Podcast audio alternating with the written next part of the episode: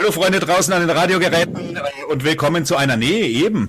Außer der Serie, diesmal nicht die Crossroad Crew, diesmal kein Soundhouse, sondern mir gegenüber in alter Tradition sitzt der Tobi, der natürlich von der Crossroad Crew ist und Grüß dich, freut mich, dass wir mal wieder Hi. so äh, persönliches Sit-In machen und äh, langjährige Zuhörer, die wissen es natürlich, mit dem Tobi habe ich äh, damals noch, wo es noch Videos gab und all den Blubla-Blatsch, da haben wir schon mal Einzelsendungen gemacht und jetzt ist es lange her, ne? Jetzt äh, sind wir schon in, über ein Jahr. Das ist ein ganzes Stück her, ein ganzes Stück. Ich weiß gar nicht, was das letzte war, also...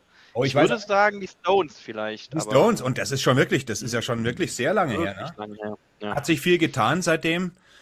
Der Kanal hat sich in äh, eine Kanaille entwickelt, Podcast entwickelt mit viel Pipapo zum Musikpodcast eben. Und äh, da ist das Stichwort. Heute haben wir natürlich wieder mal was Besonderes. Und äh, für die meisten, also für diejenigen, die eingeschalten haben, die haben es ja gelesen und haben wahrscheinlich bewusst draufgeklickt, weil ich glaube nicht, dass irgendjemand, der was von Musik versteht, die heutige Band nicht kennt, auch wenn er sie nicht mag. Und Man hofft es. Und ich würde einfach sagen, Tobi, hau mal rein, was unser Thema ist. Stell den ganzen Käse heute mal vor. Ich stelle mal den ganzen Käse vor. Also wir beschäftigen uns heute mit der 1959 gegründeten Band The Blue Velvets, ähm, die ja ein wunderschönes erstes Album rausgebracht haben unter dem Namen The Gollywogs. Und das kennen ja leider die wenigsten, aber es war herausragend, so herausragend, dass die Band sich dann 67 in CCR, Credence Clearwater Revival, umbenannt hat weil John Fogerty keinen Bock mehr hatte, ultraweiße Mickey Mouse Musik zu spielen, sondern endlich mal richtige Musik machen wollte. Aber genau mit den vier gleichen oder inklusive ihm vier gleichen Dudes, mit denen er das vorher gemacht hat, mit Tom Fogerty, Doug Clifford und Stu Cook, quasi CCR in Reinform.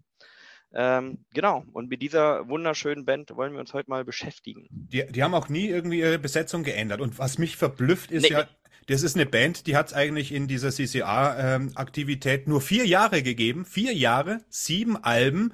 Und äh, zeigt mir eine Band, die innerhalb von vier Jahren so eine Legacy hinterlassen hat. Ne? Man, man, man sagt, man sagt ja immer, die Beatles, auch die hat es nur zehn Jahre gegeben und hat einen wahnsinnigen ja. Impact, aber CCA hat es nur vier Jahre gegeben. Das ist unglaublich. Ne? Das stimmt.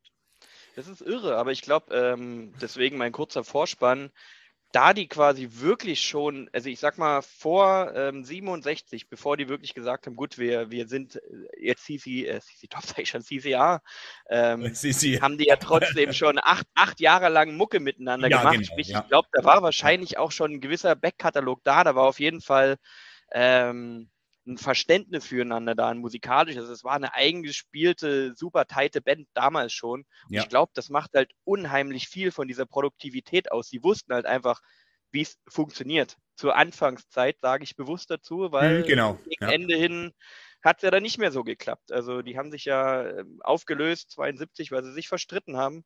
Ähm, mit dem letzten Album Mardi Gras sind sie quasi in so eine Art Banddemokratie übergegangen, was niemals funktioniert. Also das muss ich anmerken. Eine Demokratie kann in der Band nicht funktionieren. Es muss schon irgendwie eingeben, der sagt, hier, ja. so, so soll es laufen. Es ist ja meistens. Ähm, und danach, waren auch ja, Woodstock-Headliner, ne? Ist eine der legendären, ja, äh, legendären ja, Bands aus Woodstock, das darf man auch nicht vergessen so. Absolut, also, Die haben wirklich zu ihrer Zeit abgeräumt und der Melody Maker hat damals, nachdem die Beatles sich aufgelöst hatten, CCA äh, ausgerufen zur besten Band der Welt. Und es gibt Parallelen tatsächlich, was die Schlagzahl der Hits betrifft in der kurzen Zeit. Mhm. Ne? Da ist durchaus Stimmt, einiges da, auch wenn der Sound natürlich ein völlig anderer ist. Und das Schwierige ist ja auch wirklich, den Sound zu definieren, meine ich jetzt mal. Weil ich könnte jetzt, ne, man sagt jetzt so schön Swamp Rock und das stimmt natürlich, die sind mit, mit Sicherheit eine der, der, ja, der Begründer des, was dann Swamp Rock irgendwie wurde, obwohl es vorher auch schon irgendwelche Singer-Songwriter ja. aus der Country-Ecke gab, die sowas ähnliches gemacht. Selbst Elvis hat einen Song gemacht, der dazu zählt. Dr. John dann, der, äh, dieser richtige sumpfige Louisiana Voodoo Sound. Aber das Interessante ja. ist ja, was ist Swamp Rock, ne? Natürlich ist es eine äh, Country Art, aber gemischt mit dem Urblues, den Delta, den Mississippi Blues. Ja. Und, Absolut, äh, der ist essentiell für die Band. Ja. Ist wirklich schwer zu beschreiben und auch das tackernde Schlagzeug, das ja wirklich eigentlich nur, also ich sage jetzt mal in Anführungsstrichen nur, ich mag das ja zum Beispiel auch, dass ein Schlagzeug hier einfach nur mal hohl sein Zeug runter, runter tut. Und manchmal könnte man auch sagen, meine Güte, das ist ja fast immer das Gleiche. Ne? Könnte man dazu neigen, so mit dieser. Mhm. Aber das ist eben nicht so ist es eben überhaupt nicht. Und das finde ich super interessant, dass du das ansprichst, weil das ist genau ein Punkt, warum ich CCR so liebe. Diese Rhythmusgruppe ist so unglaublich tight und aufeinander eingespielt. Das ist so eine richtig dichte Atmosphäre, die nur Bass mhm. und Schlagzeug sozusagen generieren. Und das musst du auch ähm, erstmal schaffen. Also das ist wirklich nicht so simpel. Und ähm, was Doug Clifford spielt, ist aufs erste Hören hin nicht kompliziert. Also generell mhm. ist ja die CCR-Musik Jetzt nicht schwierig in mhm. dem Sinne, aber sie ist unheimlich gut ähm, ausgeführt sozusagen. Und du kannst jetzt auch nicht so easy peasy mal so einen CCR-Titel mitspielen. Du musst schon wirklich genau hinhören, okay, was macht er denn da am Drum? Weil er hat immer mal einen kleinen Film mit dabei, da hat man einen mhm. kleinen, kleinen Versatz mit drin und er hat schon spannende Betonung mit in diesen eigentlich standardmäßigen Beats, die er spielt. Und ich glaube, genau das macht es irgendwie aus, dass es auf den ersten Blick simpel und zugänglich wirkt. Aber wenn man mhm. sich mal genauer damit beschäftigt, merkt man, ja, das ist schon komplexer. Es ist schon wirklich, wirklich super gutes Songwriting und super gut durchdacht. Das ist das eben, was du sagst, dass die Band so tight war. Und ähm, wenn man jetzt so alle Bands anschaut, die so einen unglaublichen Impact haben und die Zeit so überdauert haben, das sind ja teilweise eingängige Songs, aber eben ähnlich wie bei den Beatles. Da denkst du erst erstmal, ach, das ist ja harmloses ja. Zeug, aber wie die Komplexität, vielleicht musst du da auch ein bisschen Musiker sein, kann auch sein, dass du das vielleicht besser verstehst. Aber oft so ist es ja, das, was so harmlos daherkommt, äh, das, da muss man beim zweiten Mal hören, denkt man, ja, aber warum ist das so gut? Ich meine, einfache ja, Songs ja. es wie Sander mehr, aber die besten sind einfach mehr als das, was sie scheinen. Ne? Das ist, das ist und die Band ist ja auch versatiler, als man denkt. Also, ich meine, keine Ahnung, wir, wir kommen ja dann noch zu den Titeln, deswegen will ich jetzt ungern schon mal irgendeinen nennen, aber ja, du, die, die, die, Hörer haben ja schon welche im Kopf bestimmt. Na klar, also. Ähm, aber es gibt mehr als die Klassiker, sage ich mal. Das stimmt. Äh, ich meine, bei mir ist es jetzt wirklich so eine Mischpoke. Es, bei zehn fallen, selbst wenn du nur die Klassiker nimmst, würden, äh, würden sogar welche rausfallen. Also da, da könntest du, äh, ja, jetzt haben wir sogar Besuch. Will sie auch was sagen hier? das, das war mein Kleiner, der wollte noch Das war dein Kleiner, das habe ich nur kurz gesehen. Langhaarig, schau mal, das ist wie bei ja, mir, wo ich, noch, wo ich noch klein war, habe ich lange Haare gehabt, auch weißblond. Und alle haben sie mich für ein Mädel gehalten und so weiter. Das hat mir natürlich gestunken. Du, das, äh, jahrelang hatte ich das Problem, ja, ja. Ja, ja, das kennen was wir. Möchte, was möchte die junge Dame trinken? Ah, war ich angepisst. Ja, genau, ja, genau, so, so in etwa. Ne? Und dann hat man halt dann irgendwann angefangen, sich im ba hat man sich gefreut, wo dann die Haare sprossen unterm, unterm Kinn und ne, da hat man dann wachsen lassen, obwohl es nichts war, bloß dass die Leute endlich kapieren, du bist kein Weib. Oh Gott, das ja. Mädel hat einen furchtbaren Schnurrbart. ja, Leute, du, äh, ihr seht, es geht äh, feuchtfröhlich bei uns zu und äh, worum es eigentlich geht, wir wollen heute äh, die zehn, unsere zehn jeweils liebsten Lieder von CCA präsentieren. Und das, da, da kann keine Liste kann da gleich sein, obwohl es wirklich nur so ein begrenztes Programm ist. Aber da gibt's ja so viel, gespannt. so viel äh, Highlights, die ich auch raus ja. hat, hatte. Und ich kann ja gleich spoilern kann ich. Lodi zum Beispiel habe ich gar nicht drin. Ich mag Lodi nicht. Nee, äh, das ist ein, eins der bekanntesten Lieder von ihnen aber ich ich das ist ein Kacklied für mich. Und äh, ansonsten habe ich wirklich äh, jedes Album sogar das von mir ungeliebte Mardi Gras das letzte eben das ziemlich uneinheitlich ist habe ich ein Lied drin tatsächlich. Oh. Oh. ja sehr interessant, ne? Aber ja, und ansonsten habe ich wirklich, äh, äh ohne dass ich es wollte, jede von jedem Album was drin. Obwohl ich sagen muss, dass äh, Cosmos Factory ist mein Lieblingsalbum von ihnen. Äh, und ich mag auch die die die Covers, die sie gemacht haben. Grapevine zum mhm. Beispiel und solche Sachen. Die ja. sind zwar nicht drin, aber ich mag solche die, die Sachen, die wie sie es interpretiert haben. So. Ja. Aber das kann man zum Beispiel ja sagen. Also äh, mein, meine Lieblingsalben sind, glaube ich, Cosmos Factory und ja. Green River. Das sind so die beiden, ja, ja, wo ich sage. Genau. Und dann kommt bei mir Willy, Willy and the Poor Boys. Also wenn man, ja. ne, so ja. Äh, ich würde sagen, du fängst einfach mal an mit deiner Nummer 10, dass wir da mal zu Rande kommen. ich fange mal, fang mal mit meiner Nummer 10 an. Ähm, und der ist drin, weil ein Regensong von CCR muss drin sein. Und bei mir ist es Who Will Stop the Rain von Cosmos Factory von 1970. Ähm, hat gar keinen besonderen inhaltlichen Grund. Es ist einfach für mich ein schöner, fast ja schon ein bisschen melancholischer Song, der aber trotzdem, weiß nicht, da hat so eine Lagerfeuerstimmung an sich irgendwie. Da gibt es auch viele. Also, kannst du, äh, du kannst du wirklich viele an. Das ist genau das, was du sagst. Die Lagerfeuersachen. Ja. Aber das ist auch ein Grund, warum der bei mir auf der 10 ist, ähm, weil es gibt viel mehr äh, CCR-Songs mit Inhalt, warum die auch geil sind. Und der ist einfach, der ist einfach schön. Das ist einfach ein easy listening, guter Americana Rock Song, ja. Swamp Rock Song. Und das Absolut. ist so ein Klassiker, den, den musst du erstens kennen und den kannst du eigentlich fast nicht scheiße Ja. finden. Also ja. Who will stop the rain? Genau, super geil. Das ist, äh, finde ich gut. Äh, Ich habe ihn nicht drin, das kann ich auch noch spoilern, aber äh, die zwei Regensongs, da gibt's ja noch den anderen, den, äh, wie heißt der nochmal? Äh, Have you ever seen? genau, Have You Ever Seen the Rain? Genau, die be beiden Regensongs sind bei mir nicht drin, aber bei der Hon- Honorable Mentions wären sie auf jeden Fall dabei. Wie ich gesagt habe, ich musste natürlich auch viel Hits rauslassen, du hast ja nur zehn. Definitiv, definitiv. Ich habe eine 25er-Liste gemacht und Ja. dann habe ich mich schweren Herzens Ja. von 15 davon getrennt. Ja, ja. Ne? Ich fange mal an mit der Nummer 10, äh, Pagan Baby von der Pendulum vom Uh. vorletzten Album von 1970. Äh, und das ist, das ist der Opener da und das ist auch der härteste Song auf dem Album. Also sie haben ja äh, ähm, nicht so viele, wo man sagt, oh, das ist aber schon ganz schön hart für CCR. Und Pagan Baby ist hart. Natürlich auch der, äh, der Text ist witzigerweise jetzt auch nicht so originell. Also Fogerty hat bessere Texte geschrieben, tiefgründigere. Hier geht's einfach nur um ein Mädel, wo sich immer alles wiederholt. Willst du mit mir rocken und roll mal mit den Augen, Pagan Baby. Aber äh, der, der Groove, das ist so ein mürrischer Boogie, der ein bisschen so schwer und schleppend daherkommt für CCR eigentlich.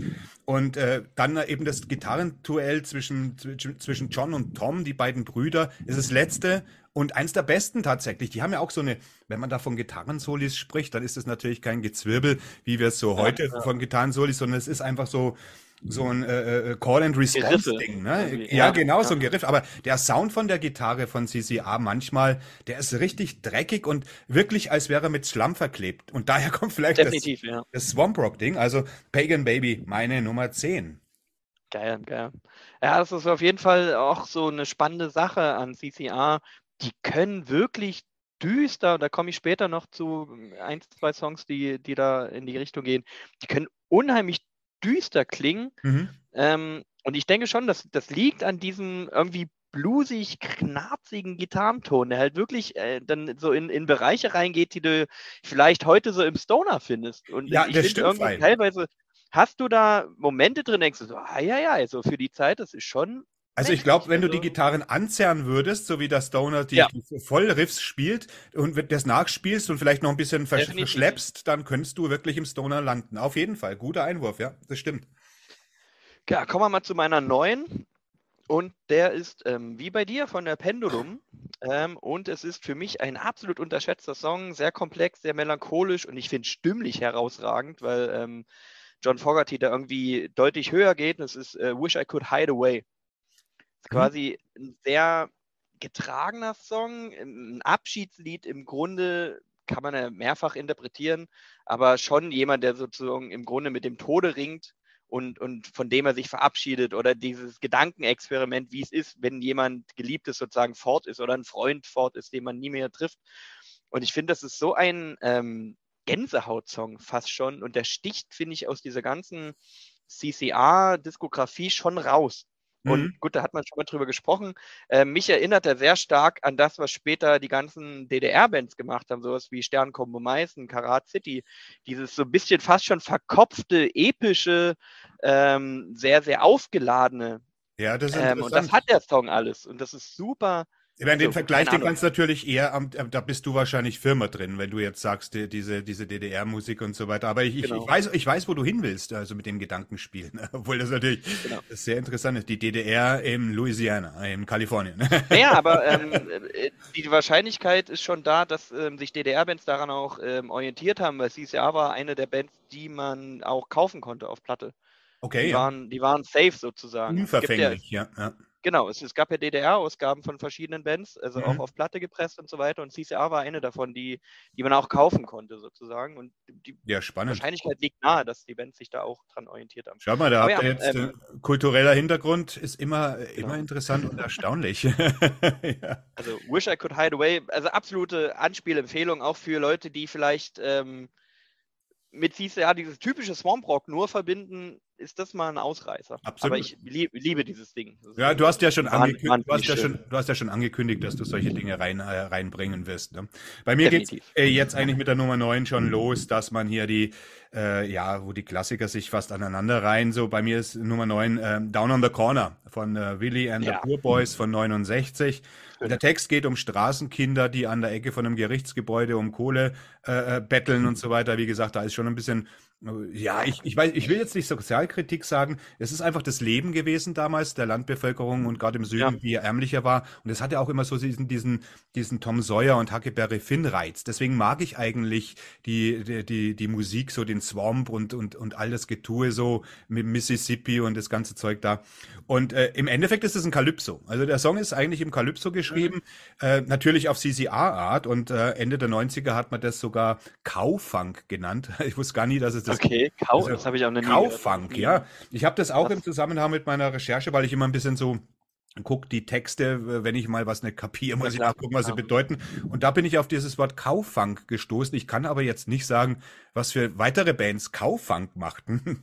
Also, ist mir der neu. Begriff ist mir noch nie untergekommen. Gell, aber ich, ich also, aber, aber den, den Vergleich mit Calypso, den kann ich verstehen. Ja, das ist kann ich richtig gut diese, diese Trommeln dazu vorstellen.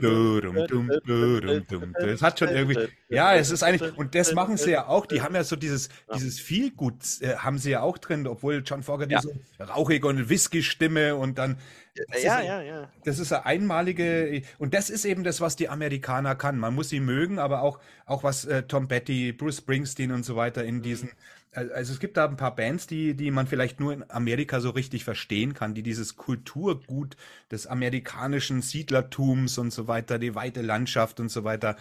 Und ich meine, ich bin da empfänglich, äh, weil ich halt ein ein Cowboy- und Indianer-Fan war immer. Also ich sag's jetzt mal plump ja, und ja, politisch ja. unkorrekt, wie es meine Art ist, aber das. Denn, in, sagen darf man ja Indianer vielleicht noch oder er sagt Ach so, ja, stimmt, wegen Indianern. Ja, genau, stimmt. Das könnte man auch schon wieder falsch verstehen, gell? Siehst du, ich bin jetzt eine Generation. Ja, ja, wird schwierig. Ja, schwierig. Wo, wo ich mir gar nichts dabei denke, aber mir was dabei denken sollte mittlerweile, weil ne, haben wir ja das, die Weiber-Diskussion. Alles gut, wir haben, wir haben hier unsere Safe Zone-Krempe. Ja, okay. genau. Aber ähm, ähm, genau was du sagst, ähm, ja, CCA können auch das Fröhliche. Ähm, das finde ich so spannend an der Band. Ähm, es ist so ein bisschen wie, wie gut bürgerliche Küche. Ähm, oh ja. sind einfache, simple Zutaten, die aber mit Liebe und mit Herz gekocht sind. Und die, die können halt mal deftig sein und die können auch mal sozusagen reinschlagen, kalorisch. Oh, die ja. können aber auch, es kann auch was Süßes sein. Es kann auch was, was Schönes, was Spaß macht zu essen und einfach kurz glücklich macht. So, und irgendwie das, bin ich Fan. Ich bin voll der, bin voll der Schnitzel-Fan. Schnitzel mit äh, Ananas. Ja, genau. Oder, oder Spare Ribs. Also, wenn man das jetzt, ne? Also, CCA ist Spare Ribs. So. Spare Ribs ja, mit, ja. mit, Spare mit Wings, mit, mit, Chick, äh, mit, mit, mit Kartoffelwings. So irgendwie. Oh, ja. Ah, geil. geil. Ah, kommen wir mal zu meiner 8. Das ist von Willie and the Poor Boys von 1969 und es ist Effigy ein, finde ich, äh, der ja. psychedelischste Song Aha. der Band oh, eigentlich. Ja. Ähm, unheimlich elaboriertes Songwriting. Ich glaube, der, der, ist auch irgendwie acht Minuten oder so. Das ist ein super langes genau. Stück. Also für CC Top, äh, ich sag schon nicht. Ja, ja, das ist CC. Und dann muss eigentlich. Ähm, für CCA-Verhältnisse, also ausladend sozusagen, weil die meisten Songs gehen ja so zweieinhalb, drei Minuten. Und mhm. das ist wirklich ja fast schon ein, Epe, ähm, ja, ein Epos. Ähm, und ich finde den einfach spannend, weil er ja auch so eine gewisse politische Message hat. So, ähm, im Grunde singt der Vorgarte drüber, welche Sau als nächstes durchs Dorf gejagt wird. So, genau, ja. Wem wir als nächstes sozusagen die Schuld geben an dem, warum die Welt so ist, wie sie ist. Also kritikmäßig sozusagen daran. Ähm, und ich finde den einfach in seiner Komplexität super spannend, ohne dass die Band irgendwie ihre Trademarks verliert. Und das, finde ich, ist die hohe Kunst quasi ähm, in ein anderes Genre, würde ich mal mich trauen zu sagen, zu gehen oder zumindest äh, gewisse andere Richtungen einzuschlagen und trotzdem erkennbar zu bleiben und äh, dass die Leute immer noch merken, ah, okay, aber mhm. es sind halt die vier Jungs, die das spielen. Es ist nicht irgendeine Band, die jetzt einen psychedelischen Song macht, sondern mhm. es ist ein psychedelischer CCR-Song. Und das finde ich absolut geil und ähm, auch stimmlich generell John Fogerty gesangsmäßig finde ich eine absolute Ikone, finde ich auch ein Stück weit unterschätzt, ehrlich gesagt, weil er wird nicht so oft genannt als. Ja, ah, ich finde, er ist, er, er, er, ist, weil er eben nicht so ein technischer Sänger ist, er, er arbeitet halt viel mit seiner Stimme. Also da, das ja. macht halt wahnsinnig. Er ist halt viel. ehrlich, ja. Genau, er weiß, wie er seine Stimme einsetzt und, und versucht nicht irgendwie hier irgendwas rumzuträllern oder sonst irgendeine Technik einzusetzen, außer die, die er hat. Ne? Und das macht das Ganze bei ihm äh, ziemlich interessant, wobei ich seine Solo-Sachen später nicht mehr so gut finde finde, muss ich ganz ehrlich mhm. sagen. Ja, er, er wirkt dort so ein bisschen ausgebrannt, finde ich. Ja, ja. Gesagt. Ich glaube, der war auch enttäuscht. ich- Ich, glaube, der war enttäuscht, wie es mit CCA dann äh, lief, muss ich, glaube ich. Ja, absolut, absolut. Also das Ende von CCA ist ja, wenn man so nimmt, eine Katastrophe. Die, die hätten Also, alles werden äh, können eigentlich, ne? Und äh, ich meine, wenn die in den vier Jahren schon so waren, lass die mal durch die 70er rennen, was hätte noch werden können, richtig. ne? Ja. Also ja, die, die hätten noch größer sein können, aber ich frage mich dann halt manchmal, ob es nicht vielleicht auch besser so ist, weil Ja. es ist ja nicht immer gesagt, dass so eine Band dann bis zum Schluss quasi nur positive Sachen hervorbringt. Im Gegenteil, Also ich ja. hab, ja. ja. Und Es ist ja meine, nicht, ist ja nicht jeder die Stones, ne? Richtig, richtig. Ja, die haben es irgendwie geschafft, in Würde zu altern, muss man ja ehrlich zugestehen. Ja. Und äh, du kannst das aber nicht ähm, ja, voraussehen. Und ich könnte mir schon vorstellen, dass das vielleicht irgendwann Crap geworden wäre. Und ich bin eigentlich froh über die Alben, die sie gemacht haben. Ja klar, man muss immer dankbar Und- sein für das, was man hat. Ich sag mal, es ist so viel Mucke. Komm, da kann man sich schlecht Ey, auf jeden Fall. Sonst hätte man ja noch eine schwierigere Top Ten irgendwie. Na, das jeden Fall, auf War ja bei den. Stones damals schon schwierig.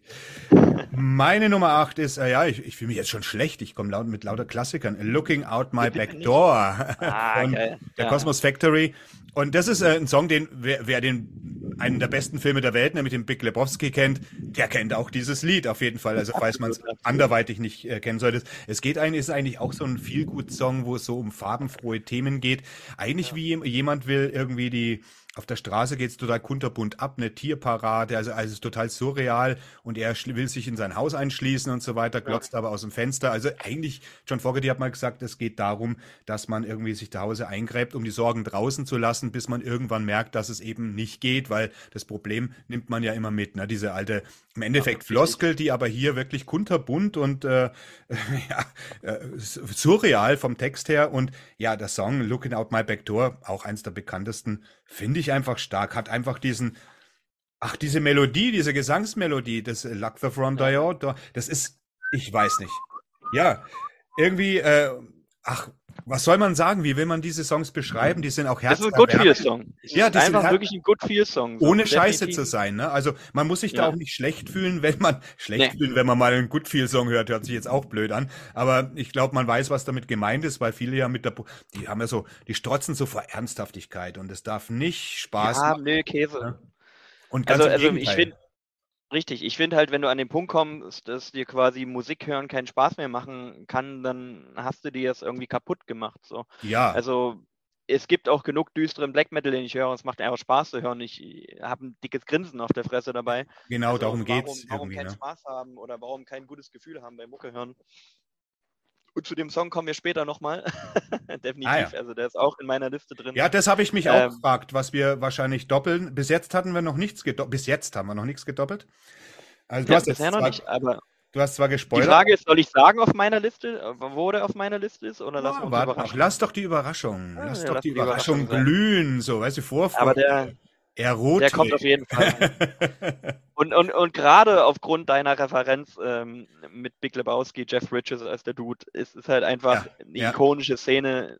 Dieses, ja, ja. keine Ahnung, ich komme auch nicht drum rum, wenn der Song im Auto läuft. Ich muss, ich muss machen, was Dude Ja, das ist so. Das, man, ist das, das Bild kriegt man nicht mehr los. Und Ja. auch wenn man vorher den Song vielleicht nicht so auf dem Schirm hatte, spätestens ab da an brennt er sich ins Hirn und geht nicht mehr weg. Wir kommen nachher nochmal zu einem Film und nochmal so einer Referenz. Du wirst wahrscheinlich wissen, was ich meine, aber dazu später eben. Ich bin gespannt. Ähm, bei mir ist es die 7 jetzt und es ist, finde ich, der, ehrlich gesagt, der Klassiker von CCR ist Bad Moon Rising von der Green River. Ist bei mir die 7 von 69. Den meinte ich. Den meintest du, ja, okay, alles klar. Das ist Äh, und zwar American Werewolf. Das, äh, ne? das, Alter, okay, den habe Ja. ich den, nee, den habe ich den Film nicht im Kopf dazu. Ich habe echt gerade überlegt, was du Ja, meinst. ist so ein 80er, äh, 80er Kult äh, Horrorkomödie eigentlich, aber für eine Horrorkomödie ist die ganz schön hart und und und Blut, äh, da geht es eben um Werwolf, ne? Also klar, American Ja. Werewolf. Wenn Ich glaube, da war ich aber, da war ich zu jung. Also, Ja, das kann sein, ist ja. mir ein Begriff durch meinen Bruder, der ist neun Jahre älter. Ähm, American Werewolf in Paris gibt es doch noch. Ja, oder? das ist der zweite Teil, genau. Genau, ja, ja. Aber ich habe die nie gesehen. Der ist nicht mehr das so gut. Ja, es ist, äh, soll witzig sein, ist aber ziemlich, äh, ist schon hart. Also gealtert. äh, die Komödie, Komödie musst du dir irgendwie raussuchen. Ja. ja. Aber ja, Bad Moon Rising ist für mich irgendwie die Essenz des American Rocks irgendwie. Ja. Also ja, wir kommen wieder auf diesen Begriff des Swamp Rocks, wir kommen wieder auf diese dichte Rhythmusgruppe. Hier ist es halt auch irgendwie die, die Stimme von John Fogerty, die ich finde teilweise ja schon was fast Metallisches hat. Also was wir vorhin auch schon gesagt haben, wenn du diese Riss irgendwie mhm. verzerrter spielst, an seinem Gesang musst du so viel nicht ändern. Der ist schon teilweise oh ja. sehr Du, der äh, eben auch wie. Und, und raubeinig und das ist schon. Das stimmt. Also es, es ist schon die Schiene wie, wie Nazareth und solche Bands dann ja, eigentlich. Ja, ne? ja, definitiv. Also oder, der, oder der ACDC, da, der, der John Fogerty hätte bestimmt auch bei ACDC singen können. Ja, also, so ungefähr, da, da ne? komme ich in, in meinem nächsten komme ich dazu. Okay, da ja, dann, dann nehme ich Klammern dahinter stehen. Das siehst man, wir sind nah beieinander. Genau. Meine Nummer sieben ist äh, äh, Titelsong von der Green River von 69, eben Green River, ja. Green River. Genau. Und äh, da geht es auch um die Freuden und Möglichkeiten der Kindheit. Und äh, der muss, das habe ich mir aufgeschrieben, weil äh, John Fogerty gesagt, Green River, da wo er war, also das, da hat er sich dran erinnert, so Kindheitserinnerungen. Und das, was er meinte mit Green River, war eigentlich der Puta Creek in Kalifornien. Aber den Namen hat er wohl von einer seiner damaligen Lieblingslimonaden. Der, der, die, die Limonade hieß Green River und so hat er das irgendwie miteinander verschmolzen und rauskam natürlich ein super Song, Green River. Super, gell? Großartig. Super, gell? Meine Nummer 7. Muss ich auch später nochmal was dazu sagen. Aber mit Getränken hat es ja John Fogerty anscheinend. Ja, ja, ja. Wort, aber auch ein Bier. Äh, mit, damals, Flüsse, ähm, mit Wasser überhaupt, mit Flüssen, mit Wasser, genau, ja, klar. Bier, Clearwater, klar. Du, du sagst es. Aber aber wahrscheinlich, wenn du irgendwie ähm, aus der Gegend kommst, dann musst du irgendwie mit Gewässern zu tun haben, sonst nicht, hast du irgendwie eine falsche DNA in dir drin. Vor allem ohne Gewässer, ja. krieg, ohne Gewässer kriegst du auch keinen Schlamm. definitiv, definitiv, definitiv. Wir kommen zu meiner Nummer 6, müsste das schon sein, oder? Hm, ja, ja, wir ziehen Wir rauschen hier ja durch. Mensch, Krempe, was ist los? Obwohl wir, obwohl wir uns Mühe geben, immer wieder Haken zu schlagen. Ja, eigentlich schon, ne? Ähm, und dort habe ich nämlich in Klammern ACDC stehen, ähm, weil ich finde, hier hat er ja fast schon das Heftigste aus seiner Stimme rausgeholt und das ist Born in the Bayou von der oh, Bayou ja. County. Mhm. Ja. Country von 69 und die ist Born in the Bayou. Das oh, ist ja, das, oh, ja. das oh, ja. finde ich wirklich schon, äh, ja, ob Bon Scott oder ähm, wie heißt der andere, der zweite? Äh, äh, Brian Johnson. Brian Johnson. Aber du, du, hast eigentlich dieses knarzige, metallische, röhrende in seiner Stimme und der ja. Song geht einfach nur nach vorne. Der hat irgendwie was. Der wäre fast bei mir. Der wäre fast bei mir drin gewesen. Den habe ich dann gegen Pagan Baby ausgetauscht tatsächlich. Ach krass, nicht ja. schlecht, nicht schlecht. Pagan Baby ist bei mir relativ zuletzt für Wish I Could Hide Away rausgefallen, weil ja. irgendwie war mir Hideaway dann doch ein Stück zu. Äh, äh, nee, ähm, war mir wichtiger als Pagan Baby, so geil wie er ist, Gottes Willen. Bei mir gab es auch immer noch ein bisschen bis zur letzten Minute noch ein paar, na, dann hört man es und ich habe es jetzt wirklich die ganze Woche gehört und es war bei manchmal schwierig, weil manche Lieder, die einfach gleich gut sind und, und, ja, und ja. wirklich und Du kennst die Sache ja und man beschäftigt, wir nehmen das ja ernst. Super hier. schwierig. Man hört das ja auch tausend, man denkt so, ja, aber der ist doch auch geil. Ah, fuck. Genau, ja. ähm, aber bei Born in the Bayou ist es für mich einfach dieses, dieses Intro-Riff, die halt wie sie es langsam aufbaut, Schlagzeug setzt ein und merkt schon, okay, das Ding, das Groove nach vorne, auf einmal hast du halt John Fogerty ja, ja. einsetzt und dann schiebt das Ding einfach nur dreieinhalb Minuten nach vorne und es ist für mich, ja. muss der dort drin sein. So. Also Platz super geiler Song. Und sechs. Ja, genau. Sind wir jetzt. Genau. Und da, da, bei mir ist da ein Song auf der Sechs, der, ähm, also der war erstmal weiter hinten, weil äh, ist ein ganz bekannter Song, äh, Fortunate Son. Mhm von äh, Fortunate Son von Willie and the Poor Boys. Aber ich war ja. mir bei dem Song nicht so ganz klar. Aber es kann sein, dass der, es ist natürlich einer der absoluten Anti-Vietnam-Klassiker, die ja. man kennt, auf der Höhe, auf dem Höhepunkt auch des Protests irgendwie. Und darum geht auch der, der Text. Also irgendwie, I'm not, ich bin nicht der Sohn eines Senators, was wollt ihr eigentlich von mir? Ihr, ihr sauft Sekt und lasst die Armen kämpfen. Also all diese, diese Thematik, die damals so die Jugend beschäftigt hat, war da irgendwie geballt und auch in einem großartigen Song. Und es gab vom Rolling Stone auch die, ähm, die Meinung, dass das äh, der tiefgründigste und beste Song von CCR sei. Und äh, bei mir ist es halt so, ich meine, mit dem Vietnam-Ding, weißt du, ich, ich meine, ich kenne ja viele, man hat, ich habe auch die Woodstock-Sachen viele gehört, äh, äh, mhm. viel Sachen gehört, aber mir ist es manchmal, äh, ich kann mich nicht wirklich damit identifizieren. Dazu bin ich wahrscheinlich ein bisschen zu europäisch dann, weil, wo ich ja, vorhin wieder ja, gesagt ja, habe, ich mag diese Mississippi-Sachen und ich mag amerikanische Dinge, aber alle natürlich in einem, einem europäischen, eurozentrischen Kontext. Und natürlich gab es die auch diese, diese Demos bei uns, aber das war lang, lang nicht so. Das ist immer noch ein Faszinosum für mich und ich habe immer ein bisschen Abstand genommen von diesen allzu politisierten äh, äh, Sachen, wobei Fortunate Son dann eben doch reinkommt, weil ich mir gedacht habe, scheiß drauf, wenn er gut ist, ist er gut. Und deswegen ist er bei mir jetzt auf Platz 6 gelandet. Ne? Definitiv. Ähm, und da kann ich vorweggreifen, ähm, es ist meine 5. Ja, okay. ähm, und er, er, er, gilt ja quasi als der politischste Song der Band. Ich habe äh, mir in Klammern geschrieben, es ist quasi ja der Arbeiter-Kinderlied sozusagen. Ähm, das genau, was du beschrieben hast, dass du sozusagen keine Chance hattest, äh, nicht in den Wehrdienst zu gehen, wenn du nicht sozusagen ja. den finanziellen Background oder den genau. sozialen Background hattest, um sagen zu können, hier, ich mache das halt einfach nicht. Und ähm, ja, es ist ist ein ikonischer Song. Und da kommen wir wieder in das Problemfeld rein, was wir relativ häufig bei der Crossroads Crew haben, ähm, dass ich ja sozusagen mit meinen jetzt 34 bin ich, glaube ich, ja, 34 Jahren, dass er eh nur aus der Retrospektive betrachten kann. Sprich, genau. zu der Zeit, als das ähm, aktuell war, konnte ich es nicht wahrnehmen und jetzt kannst du es nur sozusagen geschichtlich irgendwie einordnen.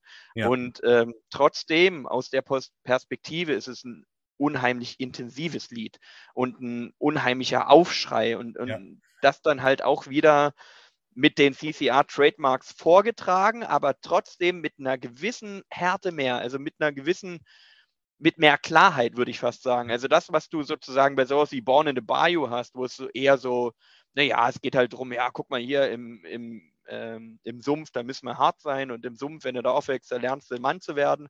Hier ist so wie, irgendwie die ähnliche Herangehensweise vom Songwriting her, aber bumm, Leute, hier geht's um was. Ja, das ist. Hört euch das an, guckt euch an, was hier für eine Scheiße läuft. Und das, ist das, wirklich das ist auch das, wenn man denkt, die, die amerikanische Geschichte ist unfassbar düster. Und man glaubt es gar nicht, diese, diese, ich meine, man weiß, dass es ein sehr paradoxes Land ist, aber zwischen diesen, diesen Sachen, die einfach toll an Amerika sind, aber gleichzeitig äh, wieder dieser unfassbare schwarze, dieses schwarze Loch, Absolut.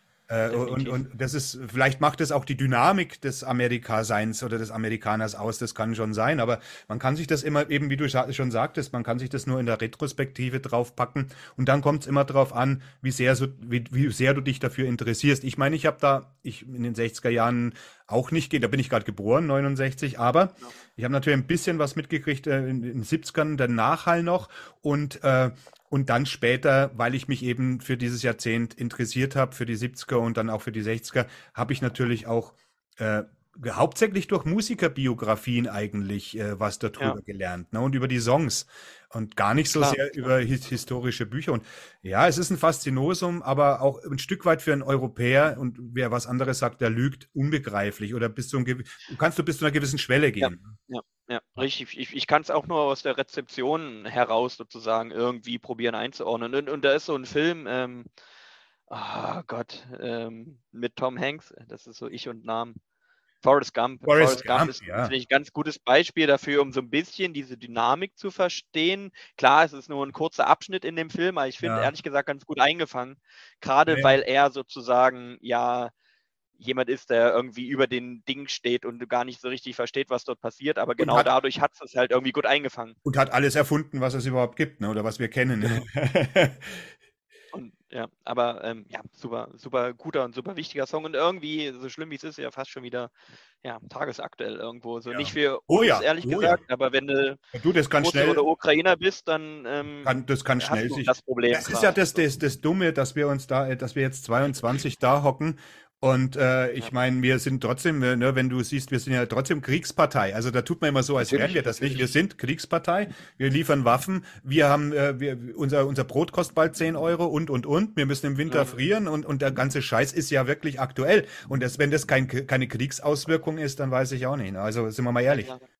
du, was mich freut, ist, dass wir oder was, äh, dass wir so enthusiastisch sind. Äh, na, ich habe am Anfang gedacht, naja, jetzt, jetzt ziehen wir das schön, schön sachlich durch und du siehst doch, wie man äh, selbst von, von so alten Krempel, sage ich jetzt mal, auf moderne auf moderne Sachverhalte kommt, ne? Das ist äh, Na, absolut, aber das ist ja, ähm, ich glaube, deswegen ist das aber auch eine Band, die halt in dem Sinne nicht alt wird, weil es sind halt in den Songs Inhalte drin, die halt heute noch aktuell sind oder die zeitlos sind in einer gewissen Art und Weise. Ja, vor allem zeitlos, und, weil man muss bloß lang genug warten. Wir Menschen bessern und verändern uns ja nicht. Es kommt immer ja, alles wieder. Ja. Also das ist ja ganz egal.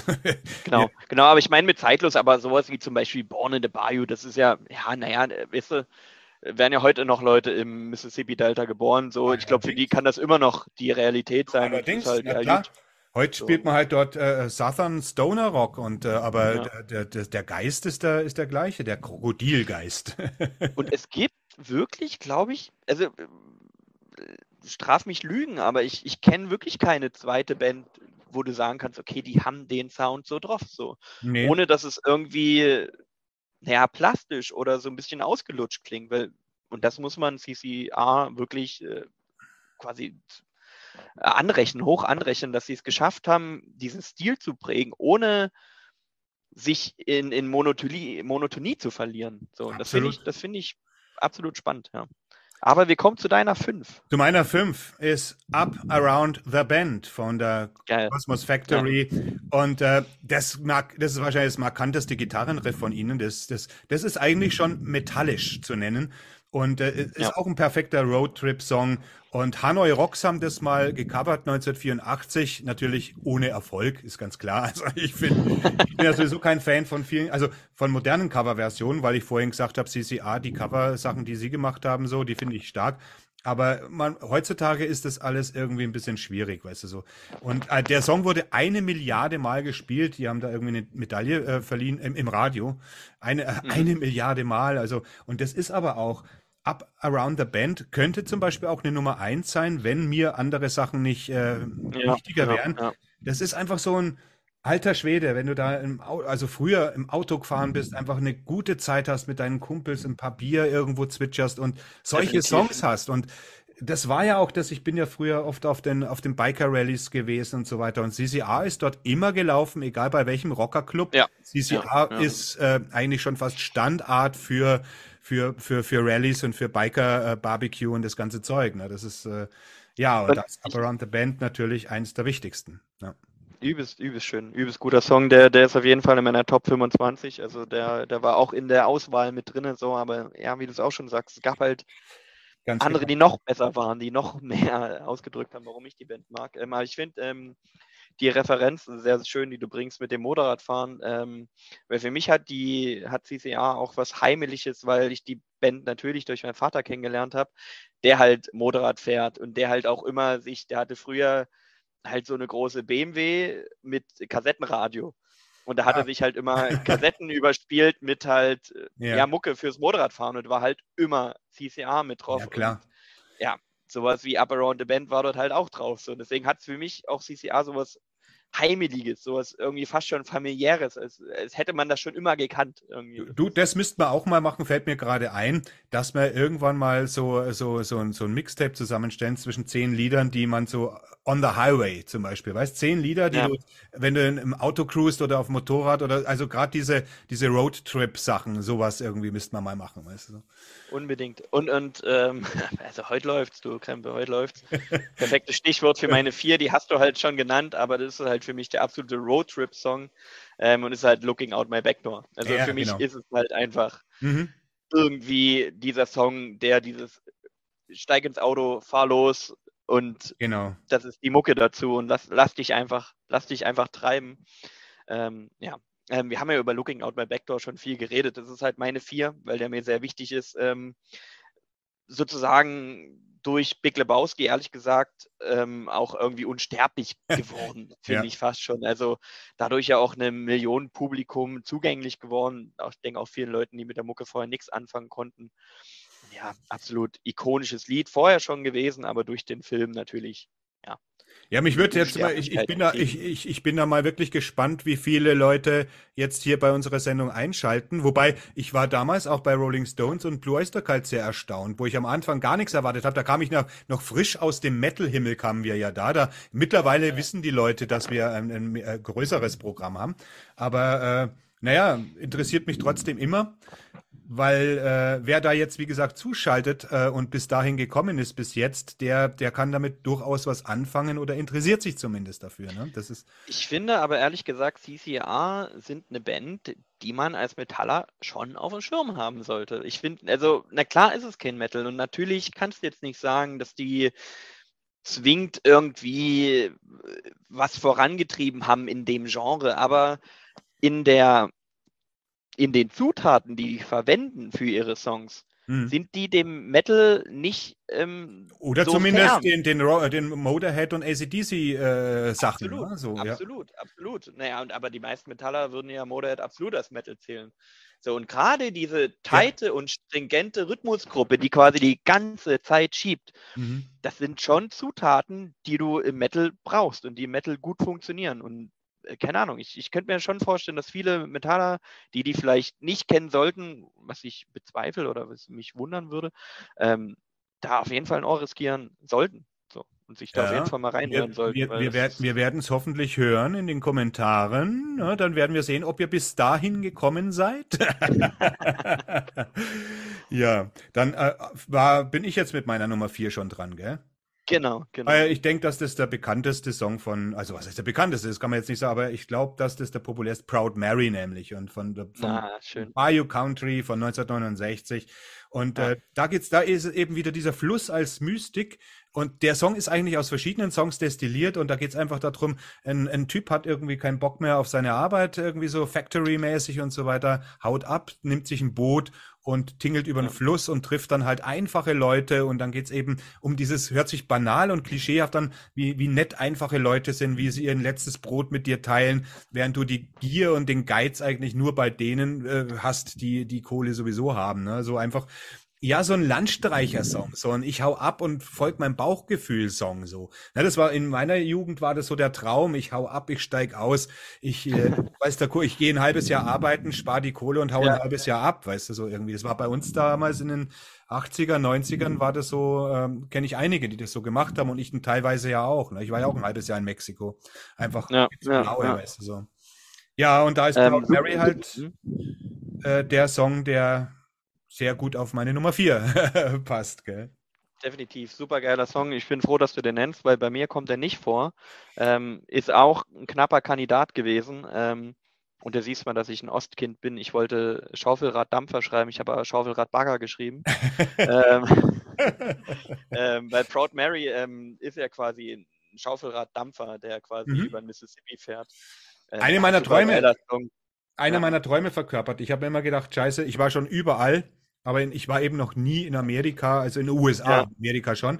Und äh, mein ja, Traum ja. war immer so als Kind eben so dieses äh, einmal auf dem Mississippi-Dampfer zu fahren und einmal irgendwie, keine Ahnung, in New Orleans zu sein. Weißt du, ich mag dieses, ja, dieses eben dieses Bayou-Ding, dieses Louisiana-Ding. Ich mochte deswegen auch True Blood so gerne, äh, True Blood sag ich, True Detective, die erste Staffel. True Detective, ja. Äh, ich mag, ich habe da irgendwie ein Fable. Ich bin jetzt kein kein Redneck oder sowas, weißt du so. Also, aber. Nee, ach, das muss man ja nicht. Deswegen aber du musst heute alles dazu sagen, du, sonst versteht man, du hast gar, du hast gar nicht, was mir den ganzen Tag irgendwie für Kasper über den Weg rennen. Und äh, ja, da muss man immer. Aber es ist halt einfach dieses Südstaaten-Ding, das sich wirklich irgendwie ja. von der Landschaft her, von der Kultur her, auch das Essen dort, ne, ist ja afrikanisch geprägt. Und ah ja, das wird mich interessieren. Und daher ist es halt auch so. Und deswegen habe ich auch ein Faible ein bisschen für verschiedene Texte und Musiken bin ich dann halt auch empfänglich, ne? Absolut, absolut. Ist ja im Endeffekt auch nicht verwunderlich. Ich meine, wir haben ja auch die ähm, CC Top Top 10 gemacht, sozusagen. Genau. Und es ist ja, es ist ja sicher schon inhaltlich ähnlich. Musikalisch nicht unbedingt bedingt. Also klar, du, ich glaube, du hast so Elemente in beiden, die sich vielleicht überschneiden, aber es ist schon andere Mucke irgendwo. Es ist mich. zwar, es ist Southern, aber, aber nicht Swamp bei CC Top, ne? Genau, genau, genau. Aber du hast halt die Inhalte, finde ich, trotzdem mit drin. Ja, also, ja. Du hast schon so, so Überschneidungen textlich, die, die da definitiv stattfinden. Und es wäre jetzt komisch, wenn ähm, du respektive ich als äh, CC Top-Fans mit CCR gar nichts anfangen ja, das wäre komisch, ja. Eher so ein bisschen ja. Ja, ja, das stimmt. Das wäre wirklich komisch. Wäre eigentlich crazy, wenn das wirklich so wäre. Aber ja, ähm, ja, Proud Mary, super geiler Song. Sehr schöne Nummer 4. Kommen wir zu meiner Nummer 3. Und ich glaube, das ist auch eher ein Ausreißer, aber ich finde den super geil. Und der ist für mich ähm, so ein bisschen so, so ein Proto-Proto-Metal-Song. Wir haben da schon mal drüber gesprochen, wie She's So Heavy von Beatles, ja. der quasi eigentlich so ein bisschen den Doom-Metal prognostiziert hat. Also eigentlich ist ein wahnsinnig äh, düsteres Riff. Ja. Und ähm, bei CCR ist es Sinister Purpose von der Green River von 69. Und das ist einfach, der ist ja fast schon düster, der Song. Mhm. Ähm, auch also vom, vom Riffing her sind wir wieder an dem Punkt, wenn du das wirklich mit einer verzerrteren Gitarre spielen würdest, Absolut. da hättest du heute Okkultrock. Da hättest ja, du heute ja. eine übelst hart gehende Okkultrock-Band mit dem Song. Ja. Ähm, der Gesang auch so ein bisschen fast schon sphärisch, sphärisch gesungen, Sinister Purpose, so ein bisschen ah, so in die Breite getrieben. Und ja, ein super geiler Song, der ja auch ähm, so ein bisschen dieses ja, mystische textlich verarbeitet, so dass, dass du merkst, dass irgendwas Düsteres kommt auf dich zu, irgendwie, es geht in eine falsche Richtung, du, mhm. du bewegst dich auf ein Unheil zu, sozusagen. Mhm. Er sagt ja auch, Sinister Purpose knocks on your door, so du merkst, okay, mhm. das geht jetzt hier gerade schief. Da geht's, Und, ja. ja. Ein, ein super, weiß ich nicht, unterschätzter Song, finde ich, von CCR.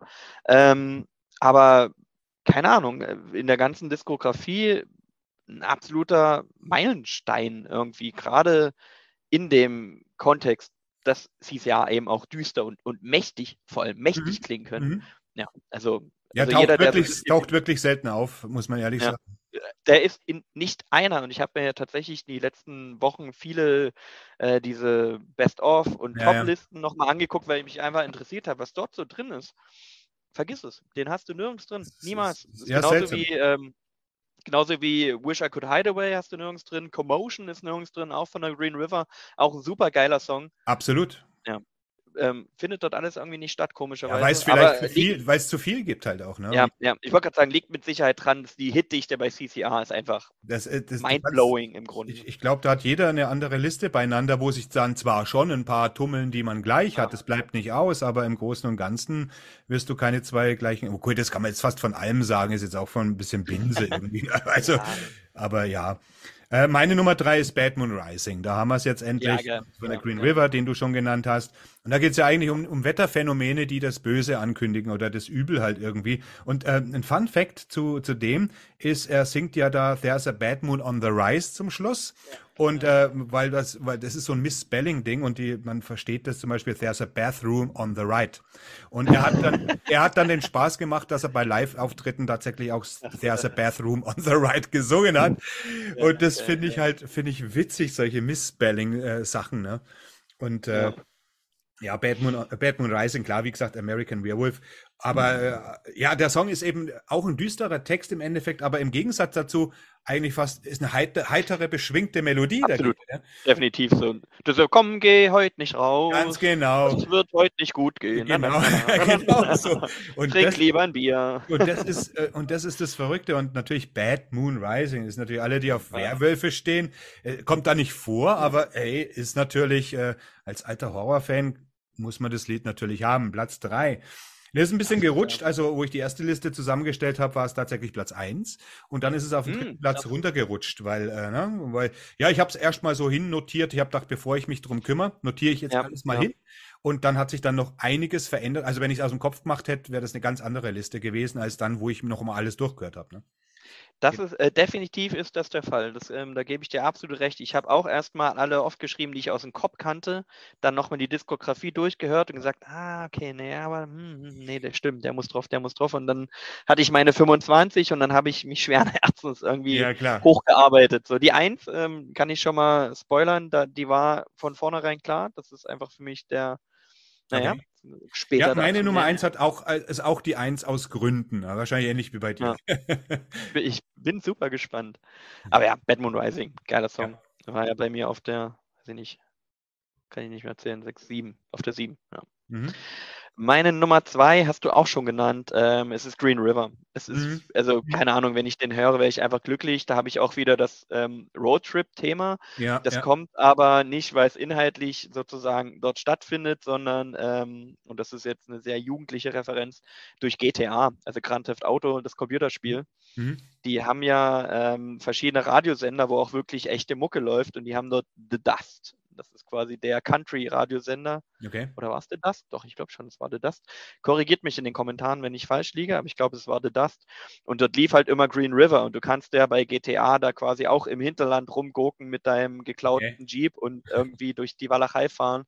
Und da läuft halt von CCR Green River und irgendwie das hat sich in mein jugendliches Hirn so eingebrannt, dass das für mich Autofahren und Green River ist quasi eine Sache im Grunde. Also irgendwie gehört das zusammen, ja, wie Arsch auf einmal so. Rolling on the River, Rolling on the River könnte ja auch Rolling on the Highway heißen. Ne? Also ja, ja, ja, ja. So halt, Hauptsache du, du rollst, du gehst voran irgendwie, ne? Du lässt dich treiben so irgendwie, ne? Ja. Und da muss ich ehrlich sagen, ähm, der hat ein bisschen mit meiner 1 konkurriert, hat es dann nicht geschafft, aber Green River ist quasi, deswegen ist er ja auch auf der 2, also wirklich einer meiner absoluten CCR-Favorites, weil es einfach, keine mhm. Ahnung, geiles Riff, geiler, diese, ja, Swamp-Gitarre, ja. diese, diese Stil-Gitarre im Grunde. Ja, ja, ja, ja. Ja, ist ein großartiger Song. Und, und dann auch halt wieder das einfach super stringente Drumming von Doug Clifford, was einfach die ganze Zeit absolut straight, aber ohne irgendwie abzubrechen, ja. immer weiter schiebt. Und das, das macht halt diese Mucke absolut aus. So, ja.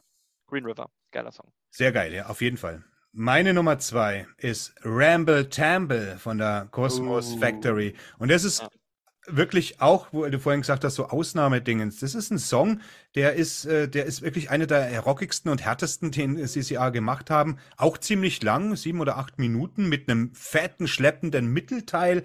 Und äh, er ist irgendwie klaustrophobisch und äh, ich, ich, ich weiß nicht, der hat so ein, der hat äh, aufgrund seiner, seines Gitarrenspiels, dieses klirrende, dunkelklirrende Gitarrenspiel, hat er wirklich äh, so was richtig Hartes. Also so. Äh, ich finde, er hat was Beklemmendes. Ja, genau, der ist klaustrophobisch irgendwie und trotzdem ja. in der, in, und dann in der Mitte wird's ja nochmal, wo dann der Break kommt, der fette, ewig lange, bevor es mhm. dann wieder in dieses Hauptthema geht. Sowas haben sie eigentlich auch nie wieder gemacht, so in der Art. Ne? Und, und tatsächlich ist das ein Grund, warum der bei mir nicht auf der Liste gelandet ist. Der ist in den Top 25, aber der ist mir, ich finde ihn geil. Das wären in der Top 25, aber der ist mir teilweise fast schon ein Stück zu sperrig und irgendwie. Das ist er genau, ja. Genau, was du sagst, das ist ungewöhnlich für CCR. Völlig. So ein sperriges Ding. Völlig. Und wenn man denkt, es war 69, also ja. ähm, ich denke, dass das 69 war, das einer der, der, der rockigsten merkwürdigsten Songs eigentlich. Auch völlig untypisch. Ja. Du kannst auch keine Single draus machen im Endeffekt, weißt du, so, weil das so, ein, so ein Brocken ist einfach. Und der, der, der beeindruckt mich eben aufgrund seiner vielleicht war es ein Ausrutscher, ich weiß es nicht, aber er ist auf jeden Fall einer, wo ich immer wieder da sitze und denke, meine Güte, das ist tatsächlich CCA.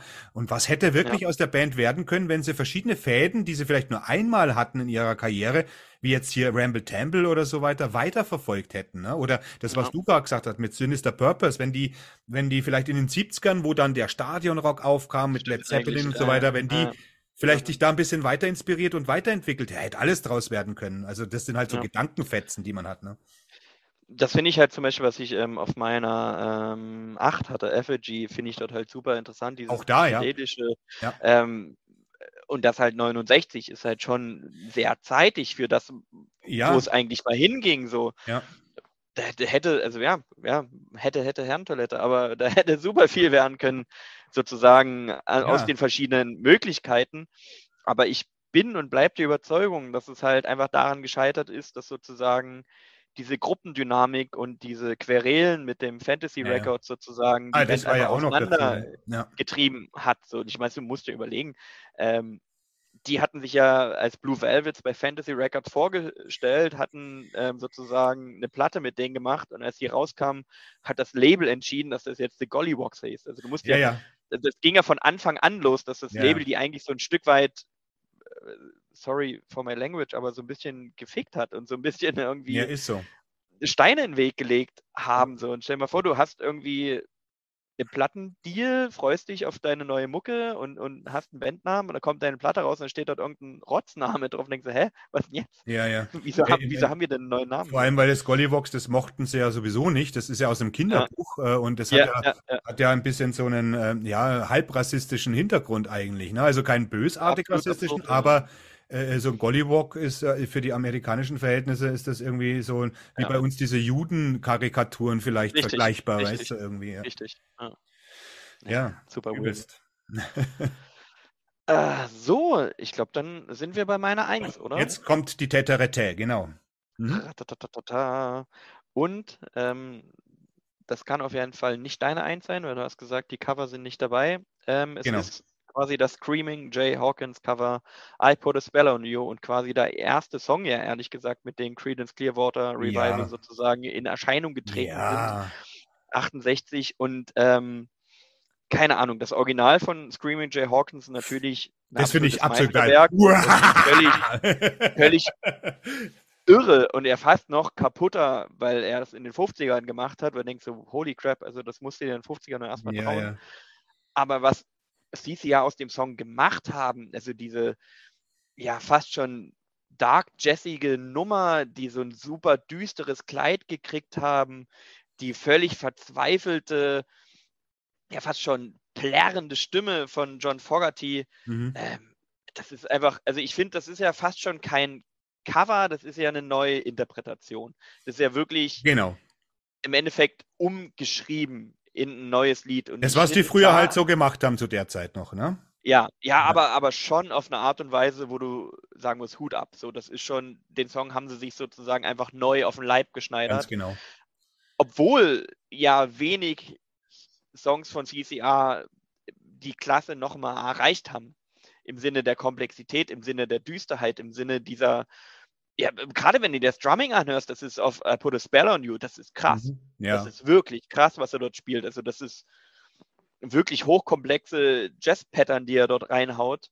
Wie du sie ähm, vor kurzem auch versucht hast, oder? Auf deinem äh, ja. Fail-Video. aber ähm, ja, also für mich ist das irgendwie, klar, es ist ein Cover, aber ich finde, die haben das so sehr zu ihrem eigenen Song gemacht, dass du, finde ich, I Put a Spell on You nicht mehr von CCR trennen kannst. Auch wenn man immer im Hinterkopf behalten muss, dass er eigentlich von Screaming Jay Hawkins ist, aber ja, meine. Nummer eins, I Put a Spell on You. Absolut ist, beeindruckender ist, Song. Es ist eine geile Nummer und I Put a Spell on You ist sowieso einer meiner absoluten Blues-Nummern meiner Lieblingsbluesnummern und da gibt's ja zahlreiche Cover und ich, ich, ich habe mir wahnsinnig viele angehört und äh, ja, ich gebe dir recht, die CCA-Nummer ist absolut top, aber ich mag das Lied grundsätzlich. Ich muss es wirklich sagen. Ja.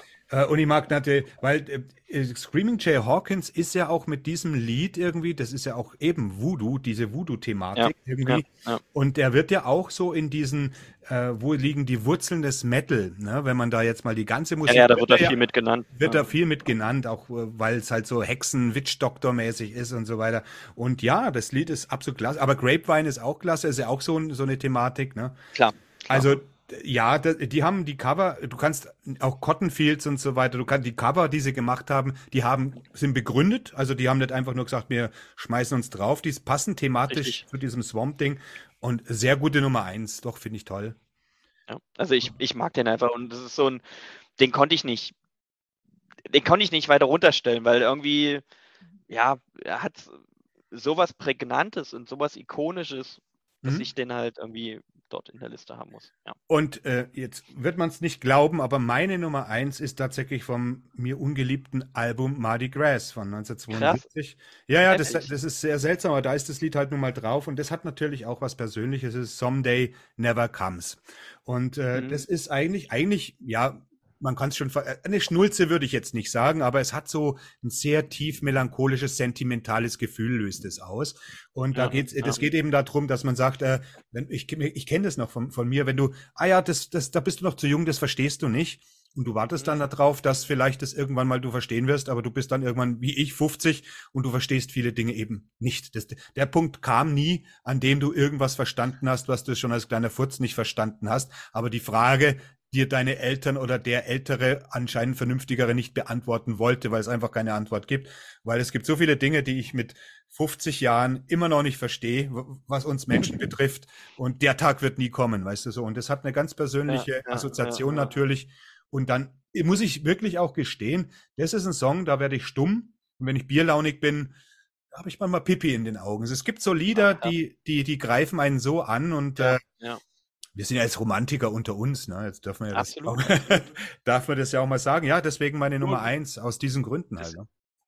Deswegen war bei mir Wish I Could Hide Away drin, weil das ist für mich so Ja. ein Song. Das ist halt, der ist auch äh, super sentimental so. Ähm, aber, aber spannend im Grunde, ähm, dass es trotzdem ein Fogerty-Song ist, ne? Ja, ja. Weil ich ja, meine, du hast ja auf Mardi Gras eben genau den Punkt, dass ja alle sozusagen ihre Songs in den Topf geworfen haben. Ähm, Ist halt uneinheitlich. dadurch halt dieser komische Mix entstanden ist, genau was du meinst mit dem Uneinheitlichen, dass es halt nicht eine klare Linie war. Ja. Und das ist halt auch viel Käse dabei. Also man muss ganz ehrlich sagen, es hat schon eigentlich einen Grund, warum die Band so lange so gut lief, als Fogerty halt irgendwie das Songwriting betrieben hat. Und ich finde es halt super spannend, dass das halt auch ein Fogerty-Song ist, wo du sagst, Ja. Ja, ja, Das ist er. absolut, das merkt man auch. Äh, Ist ja auch noch einen zweiten gibt's, den ich eigentlich ganz gut finde, der dann aber da äh, nur in meinen Honorable Mentions wäre, das wäre Sweet Hitchhiker. Und das ist auch so ein Roadtrip-Song, so Sweet Hitch. äh, Natürlich, Text geht um ein Mädel, das man halt am Straßenrand trifft und so weiter. Aber das ist einfach diese Roadtrip-Sachen, die, die, die liegen mir, die mag ich eigentlich gern, wenn, wenn dir der der Song genau das einfängt, was man da für ein Gefühl hat, wenn man on the road ist, ne? Irgendwie aus, muss jetzt nicht die amerikanische Weite sein. Wir waren alle in unseren jungen Jahren irgendwie on the road, ne? Und immer von, von Ja, hier nach ja. da unterwegs. Und, und da bin ich halt empfänglich. Und äh, ja, aber Mardi Gras äh, auch leider irgendwie war das. Äh, der Titel ist geil. Schwieriges Album. Ja, ja irgendwie, das ist ja auch das Beste an dem Album. Das ist Ja. irgendwie schwierig, ne? Ähm, ja. ich, ich, ich komme da auch schlecht ran und weil, keine Ahnung, weil sie irgendwie damit ihre Trademarks verloren haben. Also die Fogerty-Songs sind natürlich gut so und die funktionieren halt immer noch, wie sie vorher funktioniert Ja. haben. Aber keine Ahnung, nix. Ich will ja nicht sagen, dass äh, Clifford und Cook nicht irgendwie Songs schreiben könnten, aber die konnten halt keine CCR-Songs schreiben. ja, ja, das eben. hast du dort halt gemerkt. Das war halt nicht, das war halt nicht das, was die Band war. So. Aber Fogerty konnte es Ja. danach komischerweise auch nicht mehr, obwohl er eigentlich Ja. da das Zepter in der Hand gehabt hat. Also man versteht es teilweise nicht, ne? Irgendwie. die gehören schon zusammen. Ne? Ich verstehe das schon, weil es macht schon was aus, ob du eine Songidee hast und du weißt, okay, ich habe hier einen Drummer und einen Bassisten, die Mhm. wissen genau, wie sie mir das mit umsetzen. So. Oder gut, ich muss das jetzt mit anderen Nulpen probieren und mal gucken, ob ich irgendwie den Sound ähm, hinkriege. Und dann wird Ja. auch ähm, gerade bei, bei John Fogerty, denke ich, so ein bisschen auch der Gedanke drin gewesen sein, na gut, dann mache ich jetzt halt was eigenes und das muss auch ein bisschen anders sein, weil du willst dich ja dann auch ein Stück weit von dem entfernen, was dir sozusagen diese Probleme und den. Schmerz wahrscheinlich bereitet hat. Aber es gibt auch So. Gegenbeispiele. Die Mick Jagger Sachen damals, wo er mit den Stones ein bisschen stunk hatte, die sind alle super. Also ich finde äh, She's the Boss Mhm. und, und, und die, die blaue da, wie heißt sie jetzt nochmal? Keine Ahnung. Äh, äh, die Oh sind, weiß ich ja gar nicht. ja, ich weiß jetzt, ich komme jetzt nicht drauf, aber die ist auf jeden Fall so ein blaues Cover, wo eben auch dieses äh, Sweet Thing drauf ist oder, oder wo Ja. er da so, so Kopfstimme singt, so irgendwie. Ich mag das Album, da, da so irische Töne Ja. auch drauf, so und also eben, wie gesagt, es gibt auch Gegenbeispiele, ne? Also wo die Solisten wussten, was sie tun. Ja, aber es hat ja zum Beispiel, also Clifford und Cook ähm, machen ja auch hier mit Cre- Cle- Creedence Clearwater Revisited oder wie Ja, das heißt. Ähm, es hat ja schon einen Grund, warum sie dort trotzdem die alten CCR-Klassiker spielen und nie ihre eigenen. Also ja, ja. spielen sie halt auch nicht in Gänze ihre eigenen Songs, weil das will halt keiner hören. Halt nicht Vielleicht, die Leute vielleicht halt- ärgern sie sich aus, dass sie dafür schuldig, dass sie eigentlich die Schuldigen sind, dass aus CCA nicht viel mehr geworden ist. Ne? Also, Ja, ist halt komisch, ne? Ja. Aber ja, du weißt ja doch nicht, was da im Hintergrund lief. Und ich meine, wenn dann irgendwie so dieses Bandgefüge irgendwann mal bröckelt, wird's halt auch schwierig. Und ja, ich meine. Ja. da war mit Sicherheit Kohle mit im Hintergrund und Verträge und Wie es halt damals so war, war eh eine wüste Zeit, auch was die Plattenfirmen so getrieben haben, das kannst du heute nicht mehr vorstellen. ne? Also ist ja definitiv, definitiv. So, meine lieben Leute, da habt das jetzt unsere CCR Top 10 und äh, wenn ihr Lust sei, lustig seid, dann schreibt doch in die Kommentare überhaupt was zu CCR, wie ihr das Ganze findet, was wir hier machen und schreibt eure äh, 10 Favor Favoriten rein und ich denke, Tobi und ich werden irgendwann uns schon wieder zusammenfinden und irgendwie das nächste rauskramen, worauf wir Bock haben und wenn ihr mit uns seid, dann freuen wir uns natürlich und wenn nicht, dann habt ihr das Schlusswort jetzt eh nicht gehört. genau. Dann vielen Dank, hat mir sehr viel Spaß gemacht und auf bald. Bis zum nächsten Mal.